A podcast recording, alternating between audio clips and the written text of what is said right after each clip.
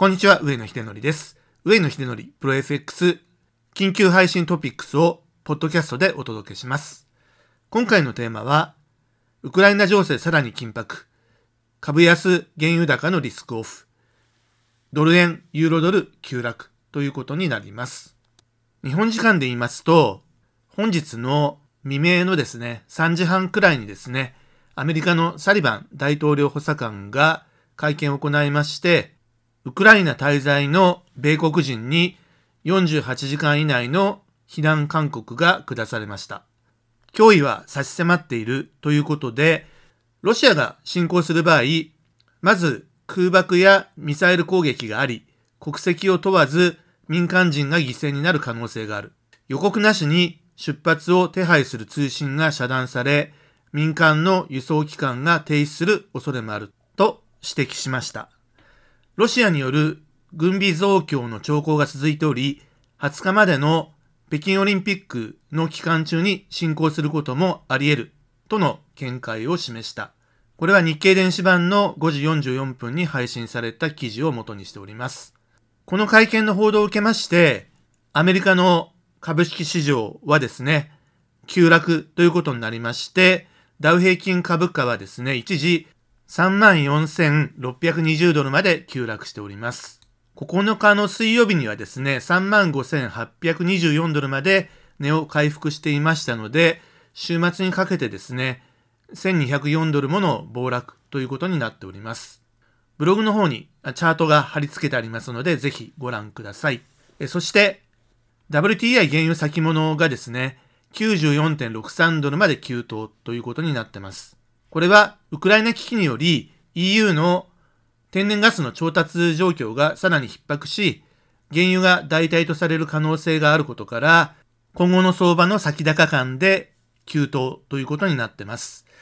2014年以来の100ドル超えというのがですね、目前に迫ってきたということです。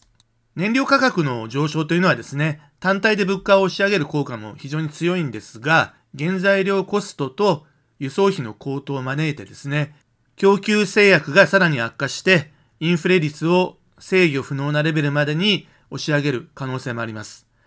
ということで、スタグフレーションリスク増大の元凶となり得るということですね。スタグフレーションというのはですね、景気後退下での物価高ということで、一番経済的な状況としてはですね、恐れるべき事態であります。ということで、この会見がきっかけでですね、株が急落しまして、原油が暴騰したということになってますので、これは完全にリスクオフ相場ということになりました。私は為替専門なので為替の話をしたいんですが、為替の反応というのはですね、完璧なリスクオフの典型的なフォーメーションになりました。特に地政学的リスクを背景にした場合の特徴的なリスクオフということになってます。対米ドル通貨強弱というチャートも貼り付けてありますので、ぜひご覧いただきたいんですけれども、今回のようなウクライナのようなですね、地政学的リスクによるリスクオフの典型的なフォーメーションとはどういうことかということなんですけれども、一つ目はですね、まずは基軸通貨であるドルが高くなるということですね。二番目に円高とスイスフランがドル高を上回るということです。これはですね、円とスイスフランというのはですね、こういったリスクオフに対する避難通貨という役割があるからですね。ただ昨日の場合はですね、スイスという避難通貨はウクライナとやはり地域的に近いのでさほど買われてはいないんですけれども、やはり買われたのはですね、円ということで、円がどっぽ高ということになってます。3点目、株価下落のリスクオフでは、当然資源国通貨は売られるということで、5ドルニュージーランドドルは下落してます。カナダは原油が急騰してるにもかかわらず、若干マイナスということで、これもリスクオフの典型的な形ですね。4番目、ウクライナ侵攻で最も経済的な打撃を受けるのはユーロということなので、ユーロが大きく売り込まれたということになっております。ドル円が急騰した、そしてユーロドルは急落したということなので、昨日の相場では円が最強で、ユーロが最弱ということになりましたから、ユーロ円というのがですね、一番下落が大きいんですね。133.157という高値をつけているんですけれども、昨日は130.338まで281.9ピップスの暴落ということになりました。ドル円の冷やしとユーロドルの冷やしをですね、これもブログの方に貼り付けてありますので、ぜひご覧いただきたいんですけれども、急落具合がわかると思います。だいたい3時半以降ですね。まずドル円の方からいきますけれども、10日の木曜日のですね、米国 CPI 発表後に、年初来高値の116.354に迫る116.338という高値をつけているんですが、週末の安値は115.017ということで、132.1ピップスの急落ということになってます。週明けの14日月曜日から日銀の10年債の指値オペを控えておりまして、本来は円安の圧力がかかる中でのですね、これだけの円高というのはですね、事態の深刻さを示しているということになります。続きまして、ユーロドルの方なんですけれども、こちらもですね、10日の木曜日の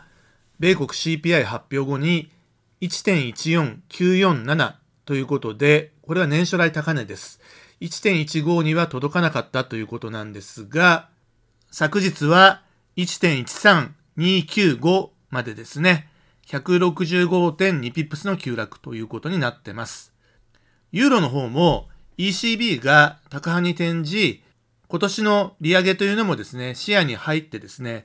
かなりユーロドルにとっては強気の見方が台頭している中でのですね、急落というのは結構衝撃的であるというふうに思います。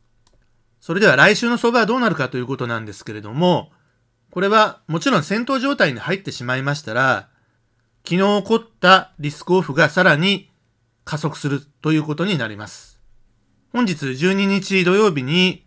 バイデン大統領とプーチン大統領はですね、電話で協議するということが明らかにされてるんですが、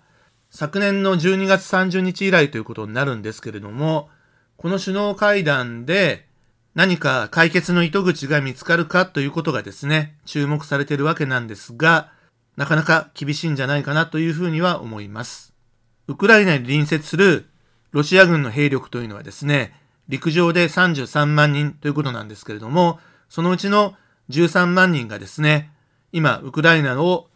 陸、海、両方からですね、ぐるっと取り囲んでる状況で、緊迫が高まってるわけですね。これに対して、ウクライナ軍というのは、陸上兵力が14.5万人、で、NATO 軍は4万人、米軍はですね、増派してるんですけれども、1万人も満たないというようなところで考えますと、まあ、圧倒的にロシアの軍事力の方が、その局地的には上回ってるということになってますので、このような兵力を配置したプーチン大統領としてはですね、振り上げた拳をどうやったら下ろすのかということのですね、やはりきっかけが必要になりますが、よほどですね、アメリカ側というか NATO 側がですね、譲歩しないと和平には結びつかないんではないかなというように感じます。今週起こったことをまとめておきますけれども、米国 CPI の大幅な上振れということがありました。これ自体はですね、相場に対する影響はですね、限定的だったんですけれども、同じ日にですね、ブラード・セントルイス連銀総裁の高派発言がありました。これは3月に0.5%の大幅利上げを行い、7月までにはですね、1.0%の金利まで引き上げる必要があるということですね。場合によっては2月に FOMC を緊急開催した方がいいんじゃないかっていうところまで発言をしてます。まあさすがにそれはないんですが、結局まあ3月にですね、もう一回雇用統計と CPI の発表があって、それから3月16日の FOMC というスケジュールに突入していくんですけれども、さらに高派的な政策を強める可能性は十分あるということですね。そして3番目に、ウクライナ情勢のさらなる緊迫ということになります。ということを受けて、来週ということなんですが、引き続きリスクオフフォーメーションが継続する可能性が高いというふうに思います。もうここまで来ると、ちょっとやそっとのことではですね、なかなかその安心してですね、リスクオンで株を買うとか、ユーロを買うとか、まあそういう状況ではないというふうに思ってますので、特に為替トレードにおいてはですね、ユーロの売買は気をつけていただきたいというふうに思います。基本的には、ユーロ圏もですね、インフレが更新してますので、ECB が高派になっていて、ユーロ圏も今年利上げをする可能性っていうのはかなり高まってきてますので、